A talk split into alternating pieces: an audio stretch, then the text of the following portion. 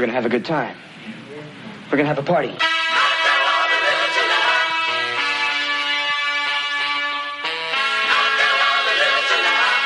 Soccer City Sound con Pepe Pinel.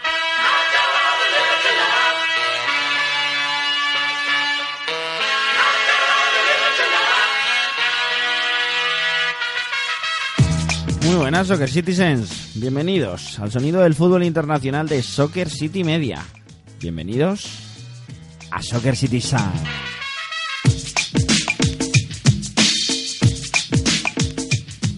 Hoy sí monólogo, hoy programa especial, el último, antes de estas navidades que vienen cargadas de fútbol especialmente en Inglaterra. Toca hablar de un par de cositas, toca hacer una llamada a Cantabria para hablar de Bed and Breakfast, toca hablar del Sheffield United y toca hablar del Paris Saint Germain. Rueda el esférico aquí en otra jornada en Soccer City Sound. Comenzamos.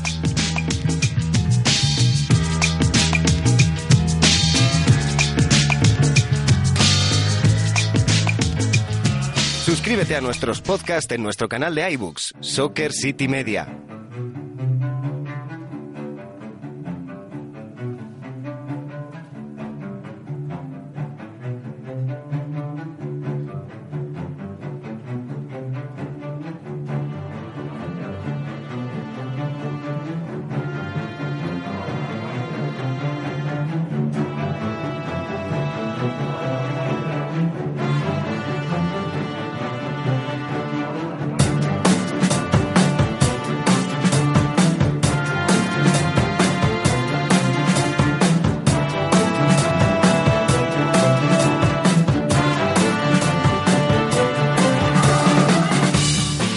Tarda un ratito, tarda un ratito en llegar lo, lo chulo, lo bueno de esta pedazo de canción Stevie de Casabian, pero siempre merece la pena tener paciencia y llegar hasta el final, porque normalmente cuando la ponemos es porque nos toca hablar con el director de Bed and Breakfast y en este caso lo vamos a hacer para recapitular un poco, sentarnos, respirar tranquilamente y hablar de lo que ha sido estos primeros meses de segunda temporada de mm, Bed and Breakfast en Soccer City Media y por supuesto para hablar de fútbol inglés y charlar tranquilamente y de forma distendida de lo que ha sido esta primera parte del curso en Inglaterra. Hitor Alexandre, ¿qué tal? ¿Cómo estás, amigo? Hola Pepe, muy buenas, encantado de, de estar aquí contigo una semana más. Em, fíjate, eh, fíjate que es curioso. A mí me, me encanta Stevie Casabian, a ti supongo que también. Pero también supongo que te pasará un poco como a mí con las canciones que he ido utilizando de, de- de sintonía o de careta, que al final sí que es cierto que a base de escucharlas y escucharlas y escucharlas, pues da un poco de rabia, pero al final hacen un poquitín menos de ilusión, ¿no? Pero a pesar, siempre, siempre le tenemos ahí guardado nuestro espacio en nuestro corazón, pero sí que es cierto que al final pues te acostumbras, ¿no? Mm, Sí, yo, yo para eso tengo un truco y es eh, yo esa canción la escuchaba muchísimo antes, eh, pues mm, como diversión y desde que empecé con, con Bed and Breakfast pues dije mm, no quiero quemarla, por lo tanto eh, solo la escucho cuando hay programa y ahí mientras mientras suena la caleta, la sintonía, pues me tengo bastante arriba y ayuda, motiva. Eh, es un es este pequeño truquito para no para no acabar cansándote de, de la sintonía, que tienes toda la razón. Cuando uno utiliza una canción que le gusta, pues acaba quizá un poquito saturado, ¿no? A mí sobre todo me, me pasó con la de The Man de The Killers, porque el año pasado Mm. presenté Soccer City en Radio Marca todo el año mm, prácticamente yo solo y claro, la escuchaba todos los días. Todos los días en, eh, en, en grabación, en producción, en postproducción, cuando escuchaba el programa después, así que la verdad que la verdad que, que- la tengo trilladísima y bueno, por eso por eso te lo comentaba, para abrir un poco la conversación que continúa simplemente con que mm, con que me cuentes tus impresiones de lo que ha sido esta mm, este este inicio, la primera vez que comienzas una temporada en Soccer City Media aquí en Bed and Breakfast. ¿Estás contento? ¿Estás feliz? Eh, llegas los lunes a hacer el programa, que yo sé que encima llegas después de un curro todos los lunes bastante intenso. Eh, ¿Llegas con ganas de, charlar de fútbol y de hacer otra otra jornada a pesar de, la paliza que te pegas? Con muchas ganas, con muchas ganas. Eh, tremendamente feliz. eh, desde luego cada vez es- estoy y estamos todo el equipo eh, más de acuerdo y más contentos de, haber tomado la decisión, de haber hablado contigo en aquel diciembre ya del, del pasado año. y ya te digo, muy muy contentos, muy felices de, estar en, Soccer City. Eh, el programa va, va como, como un tiro, que se suele decir.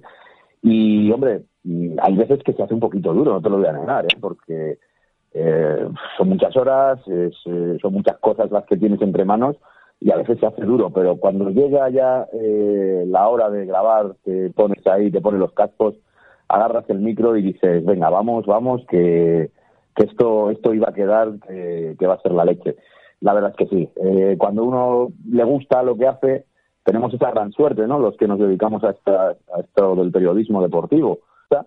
Y cuando te dedicas a lo que te gusta, eh, pues es todo muchísimo más fácil. Y si además te rodeas de gente eh, que tiene una pasión también desmedida por esto, como todo el equipo de colaboradores que tenemos en Bed Breakfast, como Pablo Manteca, como Fernando Tejerina, que me acompañan en los estudios aquí de, de podríamos decir, de Soccer City en, en, Cantabria, ¿no? En Santander. Pues, eh, pues también un día que tengas un poquito más flojo, rápidamente te cargas de adrenalina y, vas a por todas porque porque ves, ves, que la gente también está ahí contigo y que es un proyecto que además era muy personal mío y ver que la gente responde y que le gusta y que son felices no hasta cierto punto también haciendo haciendo el programa pues eh, ayuda y carga mucho las pilas la verdad que mm, es una maravilla ¿eh? lo que lo que hacéis semana a semana, que además hacéis un programa extenso y, muy completo, tratando Premier League, tratando Championship y siempre echando un poquitín la mirada atrás y, recordando con el bueno de Álvaro Ramírez algunos de los aspectos históricos más interesantes de la historia de la Premier, fútbol inglés, eh, en todas sus en todas sus formas. Eh, no sé si te apetece o a lo mejor Mm, se te viene así directamente a la cabeza alguna de las historias que cuenta Álvaro Ramírez? ¿Hay alguna en particular que a lo largo de este de esta de esta segunda temporada aquí eh, hayas dicho, oye, mira, madre mía, vaya historia nos ha contado aquí el, el bueno el bueno de Álvaro y que te apetezca más o menos hacer referencia para que para que les mandemos allí a, a Bread and Breakfast a escucharla a los que nos escuchan aquí en Soccer City Sound? Sin duda, sin duda. Eh, hicimos una trilogía, digamos, ¿eh? ¿no? Del origen del fútbol en Inglaterra. Vamos, que al, fin y al cabo es el origen, digamos, del fútbol, ¿no? Realmente. Y el primer, el primer capítulo, no me preguntes la fecha, porque ahora mismo no la tengo delante, no, no, lo, no lo sé muy bien, pero, pero vamos, buceando en, el, en nuestro canal de Evox lo van a encontrar fácil, nuestros amigos. Eh, la primera entrega, pues era del fútbol medieval. Y yo, de verdad, o sea, yo estaba escuchándole y estaba completamente estasiado. Eh, desde gente que el rey no les dejaba jugar porque las liaban muy pardas por la calle, a, más anterior todavía cuando las invasiones danesas y los ingleses jugaban con cabezas de daneses, en fin, eran cosas sumamente mm, no surrealistas, no, pero muy curiosas y que a mí me dejaron mm, embobado. Fue una de las de esas historias que siempre recomiendo a la gente decir, oye, mm, aparte de todo lo que aprendes, ¿no? Porque eh, todos tenemos en origen ese fútbol, digamos, eh, de los eh, de los college, ¿vale? Pero mm, saber que ya en la Edad Media se hacían cosas bastante bestias, no vamos a negarlo, pero relacionadas con el fútbol, ese origen, ¿no? Ese germen y, esas historias tan sumamente curiosas y, impresionantes, pues a mí es, yo creo, de esta, de esta segunda temporada la que más me, me llamó la atención. Hay mucha gente, mm, a mí personalmente me, gusta mucho esa, esa parte histórica del programa, me parece que es distinta y además tengo el mm. placer de conocer en persona a, Álvaro, es un tío realmente genial y profesor de historia en un instituto, así que le, va el pelo la, la sección que tiene con, con vosotros. Pero hay otra sección que tiene mucho éxito, mm, yo creo también pues por lo inesperado, ¿no? Y porque es una, es una liga que tiene cierto interés, que es la sección de Championship, con el bueno de Alberto Feal, que además desde aquí evidentemente le mandamos un, un abrazo enorme, porque por sus circunstancias personales a todos nos parece un auténtico crack. Em, es una sección que a mí personalmente me, me llama. ¿Por qué? Porque yo no veo nada de Championship, no tengo, no tengo tiempo. Y, me gusta, me gusta mucho. Me, me, me realiza eh, poder escuchar tranquilamente, hablar un poquitín de Championship y, y, que de esa manera pues me suene alguna que otra cosilla. Sí, eh, la verdad es que fue un poquito apuesta mm, porque, hombre, mm, sabes que hablar un poco de Premier es basado seguro, ¿no? Pero hablar de Championship, pues eh, fue un poquito, ya te digo, apuesta, es decir, mm, venga, vamos a, vamos a tirar por aquí a ver qué pasa.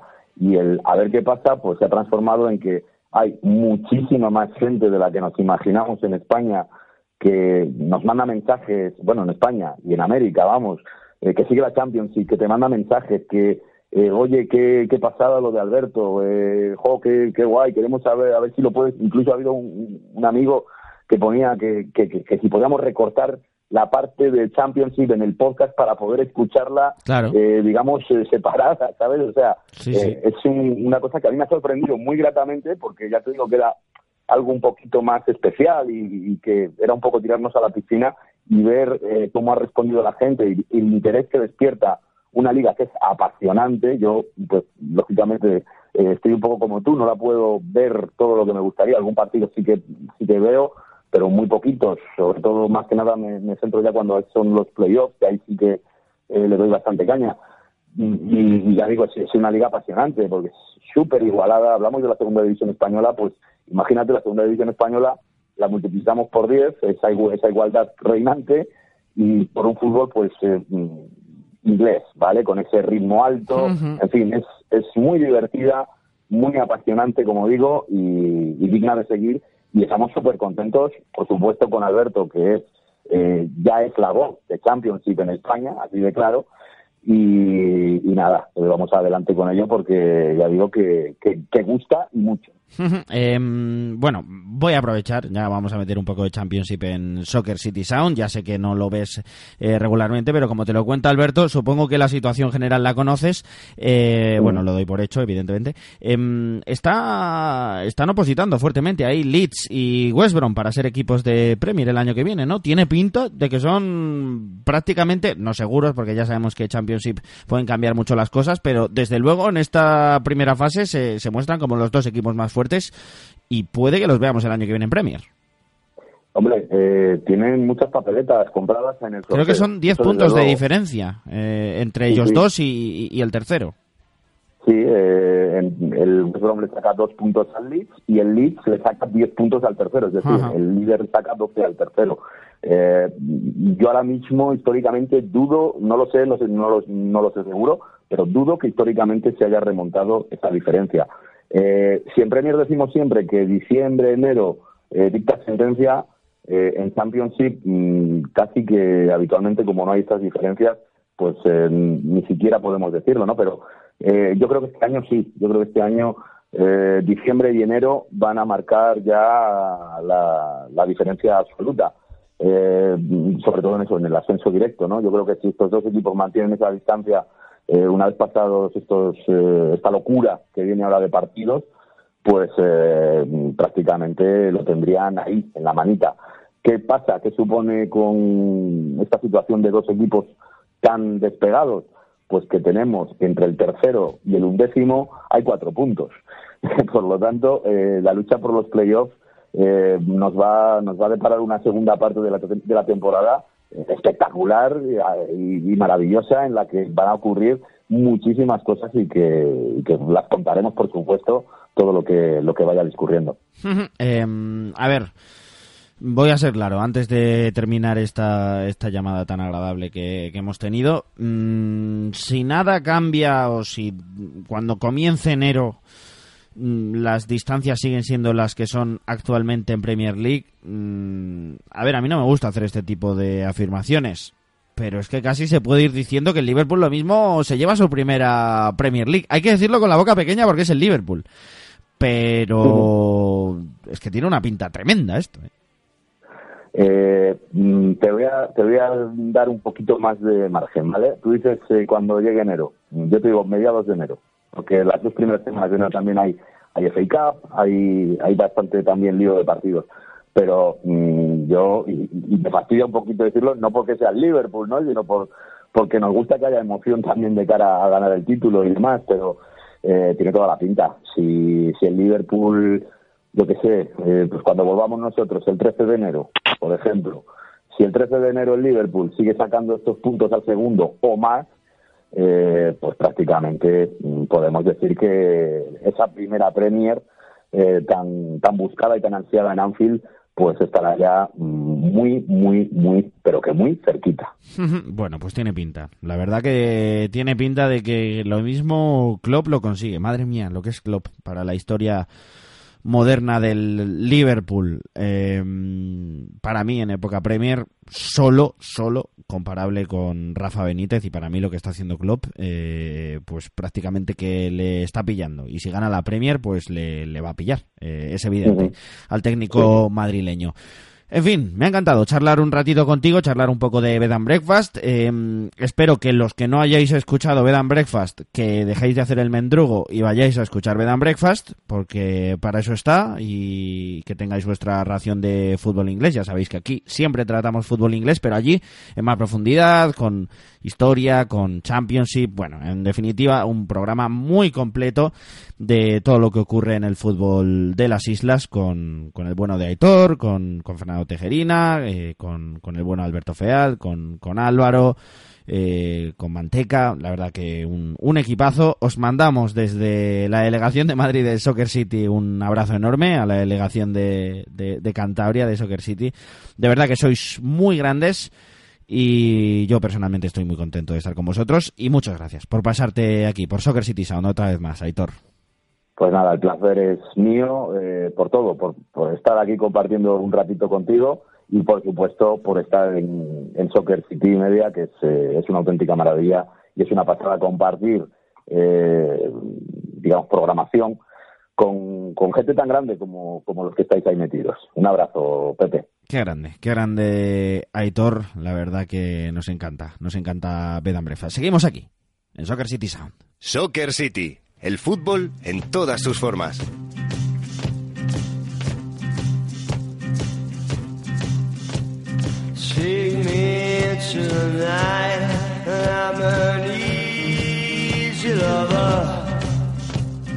Take me into the fight, and I'm an easy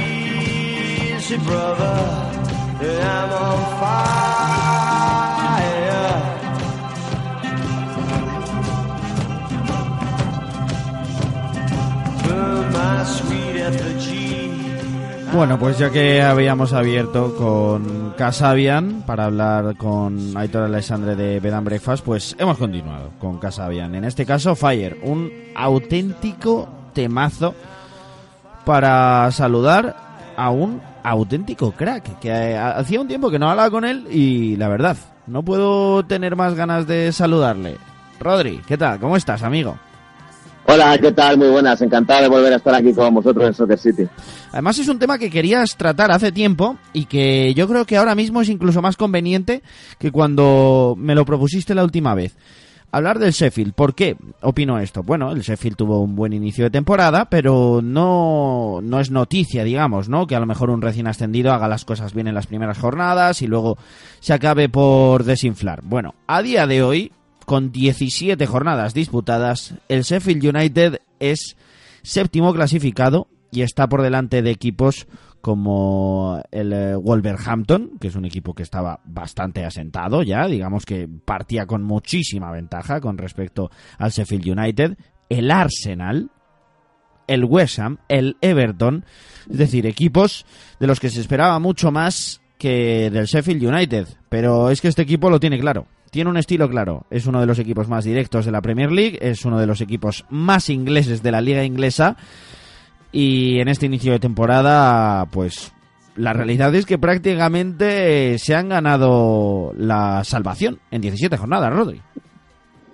Sí, la verdad que es fantástico el rendimiento que está ofreciendo los Blades, un equipo histórico que llevaba más de una década sin estar en la Premier League, de la mano de Chris Wilder, un entrenador veterano que suma ya su cuarta temporada en el conjunto del Bramall Lane, ha conseguido números fantásticos. Hay que recordar, Pepe, que el técnico inglés cogió al Sheffield hace cuatro años en la League One, es decir, en lo que es la, la tercera categoría del fútbol inglés, y en tan solo cuatro campañas le ha subido a la Premier League. Por lo tanto, es el gran artífice de, que los Blades estén en esta primera división con un sistema táctico muy claro, un 3-5-2, donde destacan sobre todo las subidas que suelen tener tanto su central izquierdo como su central derecho, como son O'Connell y Basan, que prácticamente forman un doble lateral en, ambos perfiles con Steven y con Baldo, y a partir de ahí el equipo genera constantes situaciones de superioridad en las bandas y eh, después eh, de, esas acciones por los costados se suele producir un centro donde aparecen los puntas de referencia como son ser McGoldrick, como son Billy Sharp, como son Muse, como son McMurray, por lo tanto un equipo, eh, vamos a decir, con un sistema muy claro un conjunto muy automático eh, y el cual está obteniendo sobre todo muy buenos resultados fuera de casa, ya que el cuadro de Bramall Lane todavía no ha perdido fuera de su feudo. Por lo tanto,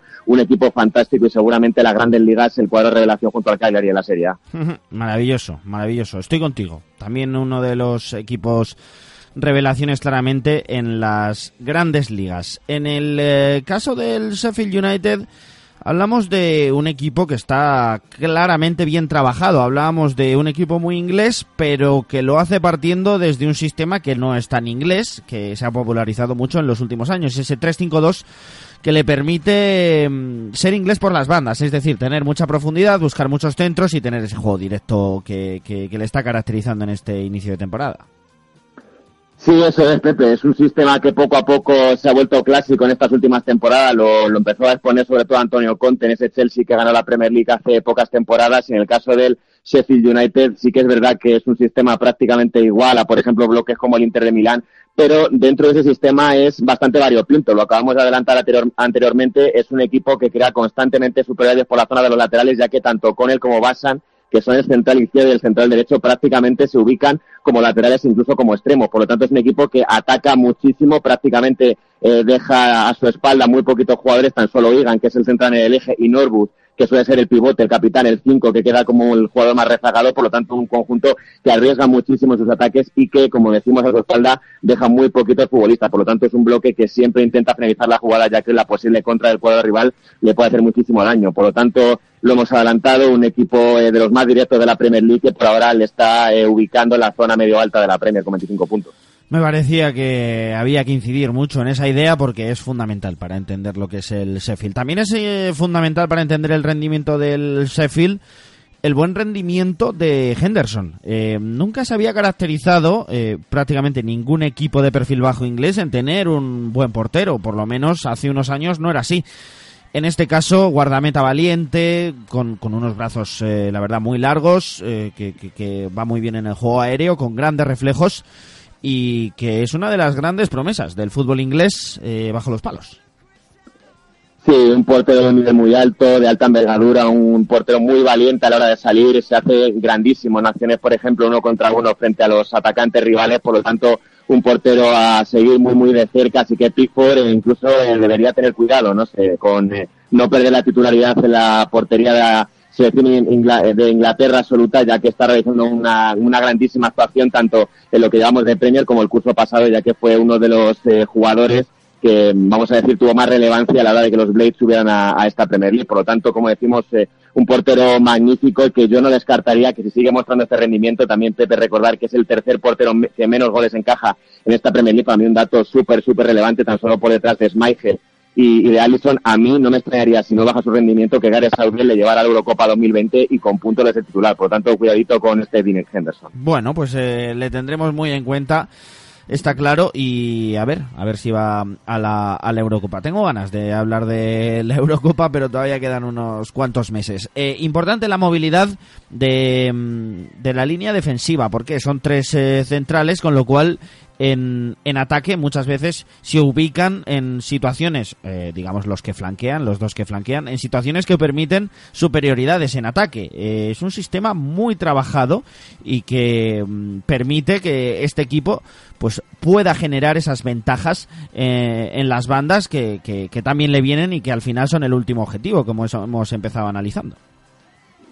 Así es, es un bloque que es muy automático, prácticamente junto a dos laterales en ambos flancos, tanto Stephens como Baldo, que son los dos carrileros, se unen junto a O'Connell y Basan, que son los dos centrales, pero que prácticamente, como hemos dicho, a nivel ofensivo actúan como lateral izquierdo y lateral derecho respectivamente, y a partir de ahí tiran constantes centros al área donde aparecen jugadores con mucha presencia física, como son McGoldrick, e incluso los dos interiores como son Fleck y Lundström, perdón, que prácticamente los dos interiores eh, a la hora ¿no? de buscar esos centros acuden como si fueran dos puntas, por lo tanto pueden perfectamente acudir a esos centros desde los costados tres, cuatro futbolistas, por lo cual eh, hay muchos puntos ¿no? de que eh, varios jugadores puedan anotar algún gol y se está viendo perfectamente en estas 17 fechas que llevamos de liga inglesa. Mm, a mí personalmente mm, me ha llamado la atención y estoy contento por precisamente lo que te he dicho al, al inicio que mm, si hubiésemos hablado hace unas semanas, pues a lo mejor hubiese sido pues eh, un caso Huddersfield en la primera temporada o, se han visto casos de este tipo, em, pero yo creo que ya llegados a este punto, a pesar de que pueda deshincharse, y yo creo que sería normal, em, este equipo se queda en Premier, mm, tiene una pinta tremenda. Centro del campo, eh, muy trabajado con, con, Norwood, digamos, liderando un poco, ¿no? Es el, es el futbolista más, más fijo con los interiores, con Fleck y con Lundstram, que, está haciendo una temporada maravillosa, que se suele, se suele ubicar quizás más cerca de la media luna, esperando que, que lleguen los centros. Pero claro, la línea de medios que se junta mucho cuando el equipo cierra líneas y que trabaja muy bien cuando hay que mirar hacia atrás y esto es fundamental también.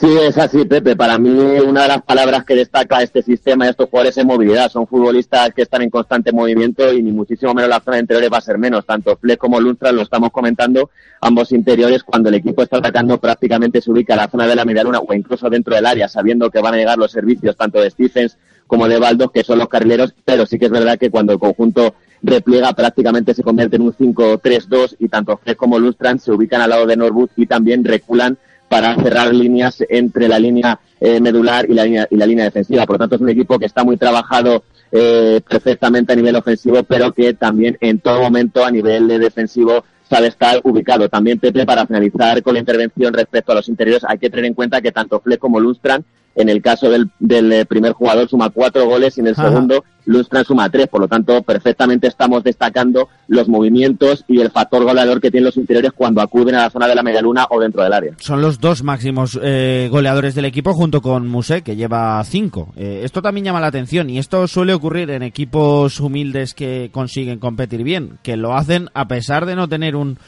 claro goleador, ¿no? Lo que pasa que, como tú bien has dicho, si es de los equipos que menos encajas, pues eh, necesitas eh, menos meter goles, ¿no? Y eso es precisamente lo que le ocurre a este Sheffield. Em, los puntas también tienen mucha movilidad, em, bajan mucho, intentan generar espacios.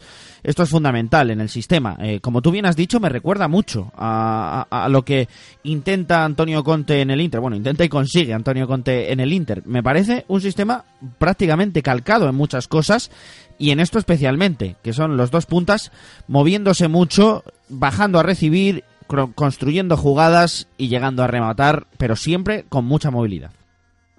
Eso es, son eh, dos delanteros centros con eh, constante movilidad, arrancan en la punta de ataque tanto Liz Muse como McGoldrick, que en estas últimas jornadas están siendo los, los titulares y en todo momento, como decimos, eh, reculan, facilita la salida de balón en el centro del campo, tanto a Fred como a Luzon, y a partir de ahí se crea superioridad en el centro del campo, descolgando y descargando a los costados donde aparece la velocidad y la potencia que tienen Stephens, O'Connell, Baldock y basa en el perfil derecho, por lo tanto es un equipo eh, muy equilibrado, un equipo, eh, vamos a decir, sin un grandísimo nombre, pero que trabajan de maravilla entre ellos y a partir de ahí obtienen grandísimos resultados. También Pepe, la función que suelen tener los dos puntas no queda tan solo en descolgarse y facilitar un poco ¿no? en la transición en el centro del campo, sino que muchas veces Henderson juega al largo y sobre todo a partir de McGoldrick, un jugador muy fuerte, con facilidad para, vamos a decir, cuerpear con el, con el central, aguantar la pelota y permitir que el equipo salga de atrás y tirar líneas. Por lo tanto, el factor de los puntas, sobre todo en el caso de McGoldrick, es fundamental para el desarrollo del buen juego ofensivo del cuadro de Wilder. Qué maravilloso, ¿eh? Un entrenador inglés de 52 años que nunca había entrenado en Premier League que sí que es cierto que había tenido un buen rendimiento en los últimos años tanto en League One como en eh, Championship pero qué bonito que, que llegue con, con, un sistema tan extraño, intentando ser más inglés que nunca, pero con ese 3-5-2. Eh, la verdad que es eh, un punto curioso, ¿no? Entre los entrenadores de, de, Inglaterra, que sí que es cierto que algunos se intentan modernizar, pero me llama especialmente la, la, atención el caso de Wilder, ¿no? Ya con sus 52 años que viene del fútbol más modesto inglés y que tenga este aire fresco tácticamente hablando en, en Premier League con un equipo inferior haciendo cosas grandes. Sí, la verdad que es bonito ver cómo se desarrollan los técnicos ingleses. Eh, como bien comenta Pepe, son técnicos que durante estos últimos años les ha costado muchísimo desarrollarse en este nuevo fútbol que está en constante movimiento. Por lo tanto, es, importante, ¿no? Eh, hemos visto perfectamente a técnicos como San Allardyce, como Roy Hodgson, que se mantiene en el Palace con técnicas y un sistema táctico mucho más inglés, sin desarrollar a lo mejor eh, técnicas más individuales, técnicas, vamos a decir, en el que el jugador se desarrolle más y no sea eh, vamos a decir, eh, no dependa tanto del, del colectivo y pueda, eh, vamos a decir, desarrollarse a nivel más individual. Por lo tanto, ahora vemos a técnicos ingleses como el caso de Howie, también tenemos ahora un poquito a Nigel Pearson en su retorno a la Premier con el Watford, como intentan tener sistemas, vamos a decir, un poco más libres en el cual el futbolista se pueda desarrollar más y no dependa tanto del músculo y el físico que tanto caracteriza al fútbol británico hasta hace muy poquitos años. ¿no? bueno, pues había que hablar, había que hablar del Sheffield United que está haciendo una temporada maravillosa, pero tenemos que cruzar el Canal de la Mancha. Nos tenemos que ir a Francia y tenemos que despedir a Rodrigo Martín. Un abrazo enorme, amigo, y me alegro muchísimo de que te hayas vuelto a pasar por aquí por Soccer City Sound, que ya sabes que es tu casa. Cuídate muchísimo. Un abrazo mutuo, Pepe. Suscríbete a Soccer City Media y escúchanos en iTunes desde tu ordenador o desde la app de Apple Podcast desde tu iPhone o iPad.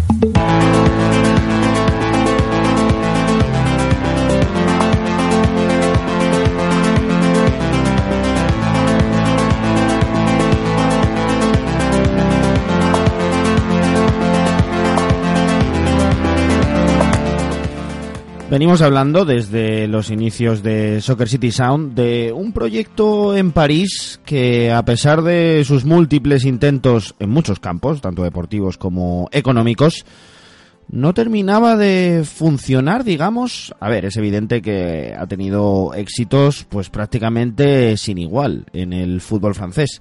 Pero bueno, la verdad que normalmente se hacen de menos por el tremendo poderío económico que tiene el conjunto parisino. Por supuesto hablamos del PSG, hablamos de la época de Unai Emery y actualmente hablamos de la época de Thomas Tuchel. Bueno, parece que este año las cosas son distintas y para hablar de ello tenemos como siempre a, pues a, alguien que, que, en esta casa no, no es invitado, sino prácticamente residente. ¿Qué tal? ¿Cómo estás, Paco? Muy buenas, Pepe, ¿qué tal? Con, ganas de hablar del PSG. Sí, que yo creo que, por fin tiene una dinámica positiva y han cambiado ciertas cosas. ¿Qué ha cambiado? O sea, así a bote pronto. Eh, lo principal, para mí, la, decisión más importante que ha tomado el PSG este verano y que yo creo que lo que la, lo está llevando, ¿no? o lo que ha hecho que, que todo parezca que va mejor es la vuelta de Leonardo como director deportivo. Yo creo que ha sido una decisión muy coherente del club, empezando primero, evidentemente, por mantener a Tomás Tuchel, que hay que recordar que, ya sabemos que la inestabilidad en ese banquillo, que se habló de que mm, probablemente podría salir, de qué tal, pero al final decidieron que el técnico alemán continuara. Y para ello ha llegado Leonardo, como te decía, la edición deportiva, yo creo que es un elemento muy importante porque eh, ha habido una consonancia muy buena, digamos, han forjado una relación hay Tuchel y Leonardo importantes para que por fin hayan llegado este verano fichajes o ciertas piezas, no de tanto relumbrón como verano anteriores, a lo mejor no tan crack como verano anteriores, pero sí que, que eran para subsanar por las déficits que tenía el equipo y para mejorar y completar evidentemente la plantilla. Repleta de estrellas, pero que tenía ciertas carencias que hemos visto cursos anteriores, Pepe. O sea que digamos que el PSG toma la determinación de dejar de fichar nombres para empezar a fichar perfiles que necesita, ¿no? Y a lo mejor por eso llega un Sarabia, a lo mejor por eso llega un Ander Herrera, a lo mejor por eso llega un Gueye, que son futbolistas, yo creo, de no tanto renombre como los que acostumbraba a traer el, el Paris Saint Germain, pero futbolistas que en definitiva sí que necesitaba el equipo y que además eh, algunos de ellos están rindiendo a un, a un nivel tremendo. Eh, con las lesiones Sarabia se ha salido, eh, no sé si te ha sorprendido el nivel del español. A mí personalmente no, ¿eh? Yo, yo siempre le he tenido mucha fe a Sarabia y yo creo que ya había demostrado que, estaba al máximo nivel europeo. Sí, del caso de Sarabia a mí me parece que cuando llegó tuvo un impacto súper positivo, evidentemente muchos minutos, fue titular, porque no estaba Neymar, porque... No estaba Mbappé. Bueno, no estaba Mbappé exactamente, porque eh, venía mm, físicamente muy bien, o sea, no se entró en la pretemporada, se le vio que, encajó bien o cuadró bien con lo que le, con lo que le pedía Tuchel. Y, junto con él, tú lo has comentado, para mí eh, es que todo el mercado de fichajes que se redondeó, el último día con Mauro Icardi, que ahora, ahora después hablaremos de Icardi, evidentemente, pero Keylor Nava ha llegado mm, para y por, eh, por eso paliar el principal, para mí el principal problema que tenía el PSG, que, que ni Buffon, ni Arola, ni Kevin Trapp, ni Sirigu en su momento le dan el salto de calidad que le da costarricense a la portería. Yo creo que es algo, eh, bueno, solamente no veo gol encajado en, en una seguridad, una experiencia, una jerarquía brutal ahí. Luego, eh, caso de diálogo que quizás eh, bueno, sea la pieza más débil del equipo, porque yo creo que Kimpembe, Thiago Silva además están por delante de él, pero bueno, también completa una plantilla que necesitaba un central. Y luego de centro campo adelante, lo que estamos hablando es Sarabia, con su polivalencia, que puede jugar en varias posiciones. André Herrera, que también está lesionado, pero también ha tenido diversos minutos y que también cuadra bien con esa polivalencia, esa versatilidad que busca Tuchel, porque ha llegado a jugar incluso hasta de falso eh, lateral derecho, perdón. André Herrera, Herrera le, le, vale a cualquier entrenador. Vamos, de eso estoy seguro y a cualquier equipo. Sí, sí, sí, totalmente. Y encima eh, a lo que voy, eh, a lo que contábamos antes de Leonardo, Pepe, porque quedaba libre en el United. O sea, me había ido a cualquier sitio, saltaron rápido y una pieza que, ya te digo que, bueno, ahora está lesionado, pero que los minutos que ha tenido ha dado un alto rendimiento. Y luego, mm, evidentemente, Idrissa Gueye. Eh, el africano ha caído de pie, ¿por qué? Porque el me necesitaba, yo creo que de la salida de Thiago Mota, un mediocentro, un mediocentro con conceptos y actitudes defensivas de verdad, un sostén ahí. Y bueno, estamos viendo lo que la está sufriendo su marcha el Everton en Inglaterra y el buen impacto que ha tenido en el país Saint Germain, porque por ahí ha pasado, eh, bueno, ha habido jugadores, incluso los Celso, lo probó Emery ahí, Berratti, Marquinhos, que también está jugando muy bien como mediocentro, pero necesitaban de verdad un jugador, un medio centro, un pivote defensivo y, bueno, yo creo que para lo que costó me parece que habla muy bien de lo que comentábamos, de, la planificación deportiva por fin. La verdad que tiene, tiene otra pinta. Eh, el año pasado yo creo que fue un poco como venían siendo los años anteriores en el PSG, en realidad. Yo creo que tampoco hubo un gran cambio, pero sí que es cierto que las lesiones eh, le vienen lastrando bastante a este equipo. Pero bueno, lo que está clarísimo es que yo creo que con respecto a argumentos individuales de calidad, de técnica, mm, hay pocos equipos que tengan lo que tiene el PSG, más que nada porque probablemente tiene a dos top 5. Mm, yo creo que no estoy exagerando si digo que tiene a dos top 5 con, con Neymar y con Mbappé. Es decir, un equipo aglutina a dos de los cinco mejores futbolistas del mundo más desequilibrantes y más decisivos. Esto importa. Ambos empiezan a, ser realmente maduros juntos. Yo creo que la profesionalidad de Neymar poco a poco deja de estar en entredicho, en entredicho a lo largo de esta temporada. Eso es muy importante. Em, el rendimiento de Mbappé para mí es bueno, pero probablemente podría ser mejor. Creo que seguirá dando pasos adelante en su carrera cuando madure un poquito más. Pero claro, em, si le sumas a que esto es más equipo y que tienes a estos dos futbolistas, mm, en los próximos años este equipo puede, puede seguir creciendo y mucho. Y este año puede ser el primer año en el que diga cosas de verdad en Champions League. Sí, yo creo que tú lo puedes resumir mejor, eh, porque eh, sin lugar a duda el funcionamiento colectivo es totalmente diferente a lo que a lo que venía siendo ¿no? con Emery, incluso te pueda pasar con Tuchel, que también creo que hablar, hay que hablar un poquito de, de la diversidad táctica. Tuchel, eh, mm, bueno, quizá todo va relacionado, ¿no? Necesitaba ciertas piezas para no retocar tanto el sistema, el esquema, etcétera, etcétera. Pero muchas cosas el año pasado, muchísimas. Exacto, demasiado retoque. Al final el equipo se ha sentado en un 4-3-3, que también estamos viendo la última semana un 4-4-2 por diversas, bueno, por diversas incorporaciones, vueltas de lesión y demás. Pero, pero funciona más como un reloj, como una brújula, como una navaja suiza, y el equipo tiene más también, eh, evidentemente, más tiempo de trabajo. Segundo año me ha interiorizado todo lo que pide el técnico alemán. Y, yo creo que si algo necesitaba el Paris Saint-Germain es eso, es ser más un equipo, tener más esencia, más presencia de, colectivo. Eh, eh, tú lo decías, eh, tener a Neymar y Mbappé, tener este tipo de futbolistas, evidentemente va a hacer y va a provocar que ellos sean los que sean decisivos, determinantes y que mm, por pura conciencia eh, cualquier compañero va a buscar, sobre todo en los últimos metros, es algo lógico porque son los que te deciden partidos, son los que mundiales. Pero si todo lo de, detrás hacia adelante empieza a funcionar mejor como equipo, al final se nota, se nota no solamente los resultados, sino porque hay una, no solamente hay un fondo, sino una forma. Y, y esto se está traduciendo en eso, una dinámica totalmente positiva y en el que yo creo que todo el mundo está, está que, ha seguido al PSG un poquito, o que está leyendo escuchando sobre el PSG, le está dando la sensación de que este año sí puede llegar a competir quizás por esa ansiada Champions League, o sí puedes ver un partido de Ligue 1 sin que todo sea una pelota animal permanente y que él decida, ¿no? Entonces, quieras que no, esto también potencia ese plantillón que tiene, que, que todo no puede ser que Neymar y Mbappé hagan carrera de 50 metros, claro. Bueno, ya sabes que a los periodistas eh, nos gusta darle nombres a todo y si tiene pues un poco de rimbombancia, prácticamente mejor.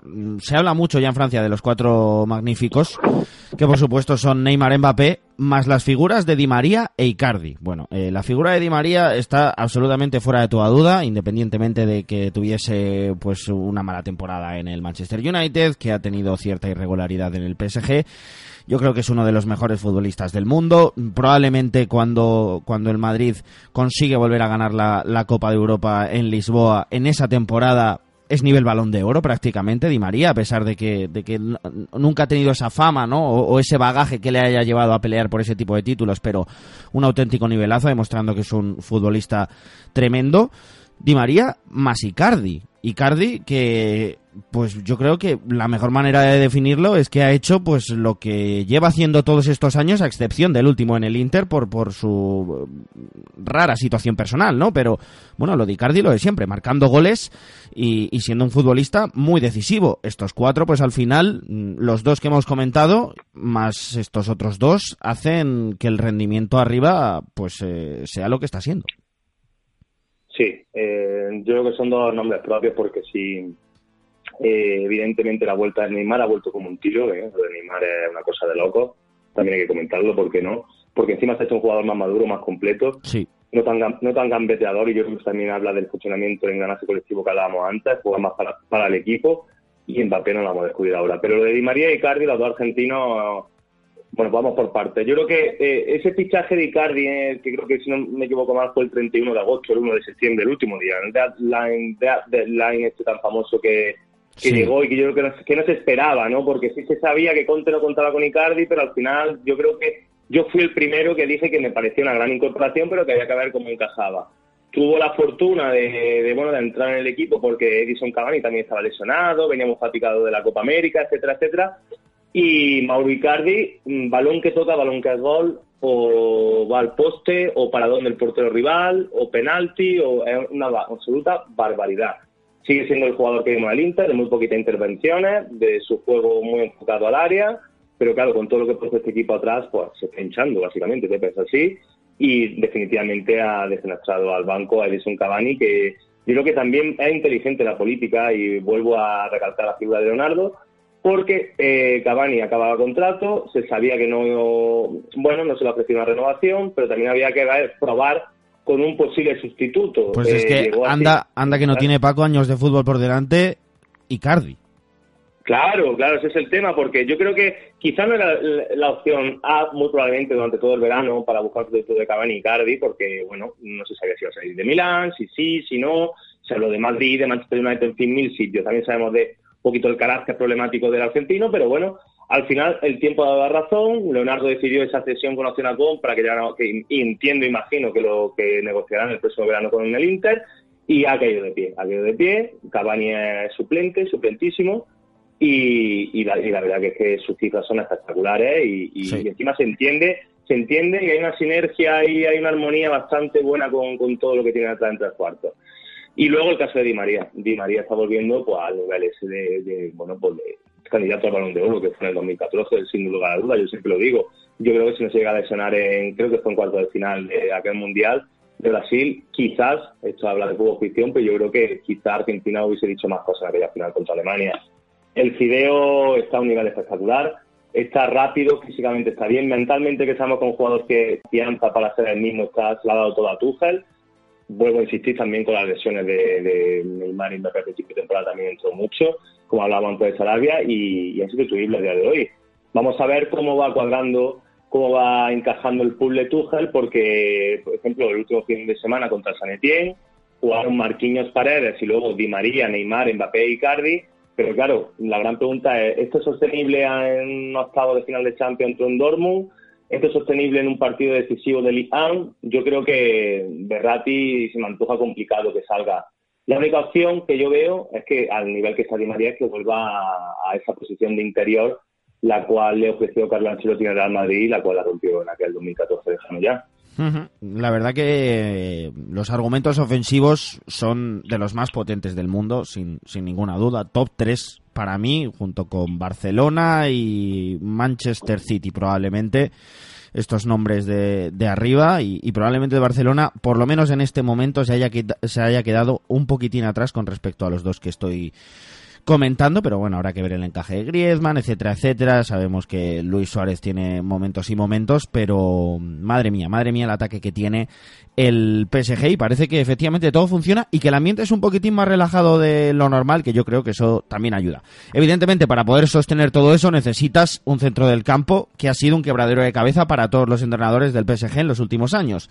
Nunca se sabía si Berratti tenía que jugar solo, si tenía que ponerle dos eh, interiores por delante, si tenía que ser Berratti el interior para jugar con un con, con, un pivote de corte más defensivo. Bueno, eh, ha sido un lío totalmente imposible de entender a lo largo de las últimas temporadas y nunca se ha dado con la tecla. Sin embargo, ahora mismo parece que la opción doble pivote simplemente para intentar sostener todo lo que tiene por delante con Marquinhos y con Gueye, mm, pues está dando un resultado bastante, bastante bueno. Sí, eh, lo que te comentaba antes, el fichaje de Isagana Gueye ha sido estratégico y fundamental. Eh, desde la, insisto, desde la salida de Thiago Mota y también de un, jugador que se habla muy poco, pero que, rompió un poquito la baraja en el centro del campo del PSG, que fue Blaise Matuidi, que era importantísimo, sobre todo para los días clave. Desde la salida de estos dos jugadores, el PSG ha tenido problemas estructurales ahí. lo intentó con Rabiot, lo intentó con Rabiot, pero... Exacto, exacto. Eh, verdad, Adrián Rabiot, que ahora mismo no, se me pasaba por la cabeza, se me había olvidado totalmente el francés, que la Juve tampoco está encajando y bueno, eso es un, eso, eso da para, para un programa de radio entero de Rabiot. Eh, lo de Gueye me parece, pues lo que te comentaba, un jugador que físicamente, que tiene gran despliegue, que luego tiene un toque de balón bastante más de lo que la gente piensa, porque ya sabemos el problema que hay cuando hablamos de, de ciertos jugadores africanos que parece ser que no tienen que ser malos con la pelota y así. Y, bueno, que permita al PSG presionar arriba, que permita al PSG que estén más cómodas sus piezas de por delante de la línea del balón, porque si hay una pérdida él va a estar ahí, que hace la cobertura a los laterales, que sabemos que aquí Bernat, Menier, Dagba y demás se incorporan mucho. Que un jugador, pues ya te digo, para mí el fichaje capital, probablemente de los mejores fichajes que ha hecho el PSG en el último lustro, porque se necesitaba, una necesidad sí o sí, y por relación calidad-precio, importantísimo. Y luego, eh, lo de Marquinhos que tú comentas, que Tuchel al final, esa reconversión, ese coqueteo que tuvo la temporada pasada que comentábamos antes, que, que trastocó mucho, tocó mucho esquema, mucho sistema, y no acababa con la tecla, sí es verdad que Marquinhos jugó mucho ahí y lo hizo realmente bien, ¿eh? Lo vimos, por ejemplo, esa, esa eliminatoria contra el Manchester United, que al final pasaron de Fire, pero que hizo un gran partido, una gran eliminatoria, y, y al final este año se ha sentado ahí, eh, juega de pivote único con Guille interior derecho, Verratti interior izquierdo, hemos visto alguna vez con 4-3-3, otra vez hemos visto junto a Leandro Paredes, que el afectivo también va entrando poquito a poco en los planes y, también está siendo importante. Hay veces con doble pivote, como el otro día, Marquinhos Paredes, pero ahí podría entrar Guille porque estaba lesionado. Vamos a ver, es que la verdad es que podemos hablar de, bueno, de, de ciertos retoques, ciertas reconversiones, pero es que la plantilla del PSG eh, hemos tocado algunos puntos, Pepe, pero no hemos hablado, por ejemplo, de Julian Draxler, que también está como ahí en el olvido. Yo acabo de mencionarte a Paredes, que para mí fue el mejor medio centro de la pasada Copa América. En fin, eh, las variantes son infinitas pero bueno Paredes siempre Paredes siempre está ahí y de hecho está teniendo minutos para, para, para ayudar ahí no en el medio centro luego al final hay muchísimas competiciones las temporadas son muy largas hay muchísimas lesiones. Yo creo que Paredes forma parte del núcleo duro del, del equipo y que puede ayudar muchísimo en cualquier momento como está haciendo cuando cuando está jugando claro. Sí, sí, sí, otra variante más, pero el caso, eh, lo importante es eso. Ha llegado Bellé, Marquinhos ya sentadísimo como, como medio centro, que en cualquier momento puede volver a su posición de central si la situación lo requiere, incluso lateral derecho. Y luego también está Paredes, Berratti y, y Draxler, que los últimos sus minutos siempre están siendo más por el centro que como extremo, como era en Alemania. Eh, bueno, lo importante es que hay una consistencia y una, eh, bueno, que la medular se ha encajado, ha encajado por fin y que hay un centro del campo bastante fiable, que esto vuelve a estar relacionado con lo que comentábamos antes de que el equipo funciona colectivamente mucho mejor y esto es evidentemente una de, de, las cosas por lo que lo hace. Bueno, eh, antes de terminar justo te tengo que soltar la pregunta. Eh, ¿Dónde le colocas en la, en la lucha por la Champions League a este equipo como uno de los favoritos? Sí, me vas a volver, me, va a llamar loco mucha gente, pero a mí es que mis dos, mis dos favoritos para ganar la Champions League son Liverpool y PSG. Me da igual el orden. Mm, o sea, yo, para mí son dos grandes favoritos. Porque, por todo lo que hemos hablado mil veces, pero sobre todo por, lo que estamos comentando. Porque yo sí veo fiable a este PSG, porque tiene ya calidad en todas las líneas, que antes no lo tenía, y porque encima, y con esto acabo, Neymar mm, lo veo realmente implicado. Yo creo que ya sabe que estamos en diciembre, que por lo menos hasta junio, julio, encima hay otra Copa América, tiene que olvidarse de cualquier canto de sirena y, ¿por qué no? Imagínate que se va eh, el verano que viene al Barcelona, que es todo lo que indica, pero con una Copa Europa con el país en el bajo el brazo, pues eso que que no diría mucho también de él, ¿eh? Y mm, por lo último, que además voy a decir por lo que creo que también eh, mm, puede irle bien, y es porque el que lo intenta, y no deja de intentarlo, al final lo consigue. Y, está claro que el PSG lo ha intentado, que ha estado en rondas altas, en cuartos de final eh, muchísimas veces, que al final siempre se ha caído, que le han caído siempre grandes equipos a los que se ha tenido que enfrentar, que normalmente siempre ha caído del lado del contrario. El caso del año pasado frente al Manchester United yo creo que fue especialmente flagrante. Yo creo que el Manchester United no mereció en absoluto pasar esa eliminatoria, pero bueno, al final la pasó y al PSG le pasó un poco lo de siempre y al que lo intenta, pues al final le acaba llegando, le acaba llegando, más tarde o más temprano, y el PSG no para de intentarlo. Paco Mariscal, eh, como siempre ha sido un placer hablar contigo de fútbol, en este caso fútbol francés, que eres el que nos lo suele traer aquí a Soccer City Sound, así que muchísimas gracias. Un abrazo muy grande. Otro para ti, Pepe, un abrazo.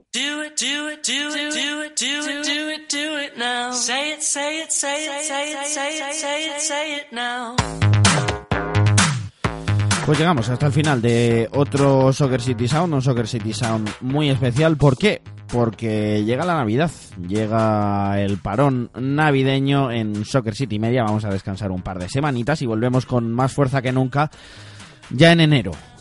¿Tenéis un poquitín de mono? No pasa nada porque no os quedáis sin fútbol internacional. Dos programas especiales durante estas navidades en Soccer City en Radio Marca, media horita cada uno para disfrutar de lo mejor del fútbol internacional. Quizás decidir cuáles han sido los 11 mejores futbolistas del curso, pero solo quizás. Quizás hacer un amplio análisis con una personalidad del mundo del periodismo del fútbol internacional. Em, por supuesto, hay que meterse a analizar pues el sorteo de la Champions, cuáles son las opciones de los españoles, cuáles son las opciones del resto de equipos, Europa League, toca, toca. Así que pasaros por Soccer City en Radio Marca a lo largo de estas navidades porque tendréis estos dos programitas dirigidos aquí por el servidor al que algunos de vosotros, la verdad, os doy las gracias, escucháis todas las semanas. Un abrazo enorme y feliz Navidad amigos, de verdad. Sean muy felices, disfruten de la familia y por supuesto del fútbol inglés que no para porque, bueno, la verdad que en ese sentido se lo montan realmente bien. Mejor que otras ligas. Un abrazo enorme. Que os vaya muy bien. Nos vemos el año que viene.